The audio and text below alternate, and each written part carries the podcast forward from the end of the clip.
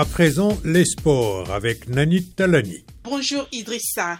Bonjour à tous. Le Real Madrid ne meurt jamais. Grâce à l'inévitable Karim Benzema, le roi d'Europe a signé une nouvelle remontée extraordinaire hier soir dans son entre de Santiago Bernabéu pour renverser Manchester City 3-1 en prolongation. Laissé pour mort après l'ouverture du score de Riyad Mahrez à la 73e, qui offrait deux buts d'avance en cumulé aux Sky Blues, le Real a encore renversé une montagne par son jeune prodige brésilien Rodrigo, entré à la 68e et auteur de deux buts en l'espace de quelques secondes à la 90e et à la 90e plus une pour pousser le match en prolongation. Et à la 95e, le héros Karim Benzema est entré en scène. Muet et imprécis jusque-là, le prince madrilène a retrouvé sa cape et a transformé un penalty qu'il a lui-même provoqué pour propulser le Real en finale avant de céder sa place à la 104e.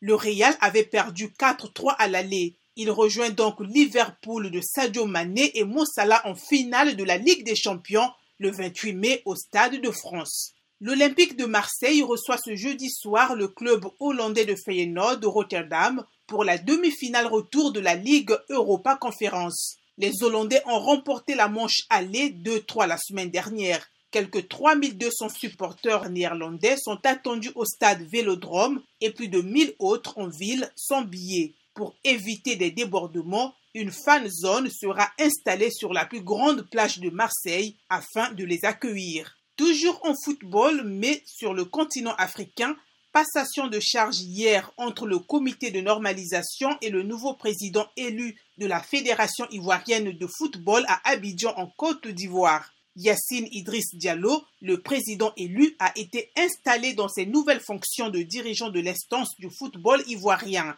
le nouveau président de la FIF a annoncé l'appel à candidature pour le poste de sélectionneur et sélectionneur adjoint des éléphants de Côte d'Ivoire. Ils avaient été éliminés prématurément à la dernière canne au Cameroun et n'ont pu se qualifier pour la Coupe du Monde au Qatar, malgré leur pléthore de stars.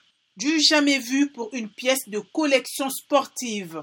Le maillot que portait le génie du football argentin, Diego Maradona, quand il a crucifié l'Angleterre lors d'un match de légende de la Coupe du Monde 1986, a été adjugé pour près de 9,3 millions de dollars chez Sotheby's, battant tous les records. La main de Dieu, le but du siècle, et un maillot très précieux. Après une vente sur Internet qui a duré deux semaines et s'est enflammée dans les dernières minutes, à coup d'offres et de contre-offres, on ignorait mercredi qui a mis une telle somme sur la table pour s'offrir cette relique du PIB de Oro, décédé le 25 novembre 2020.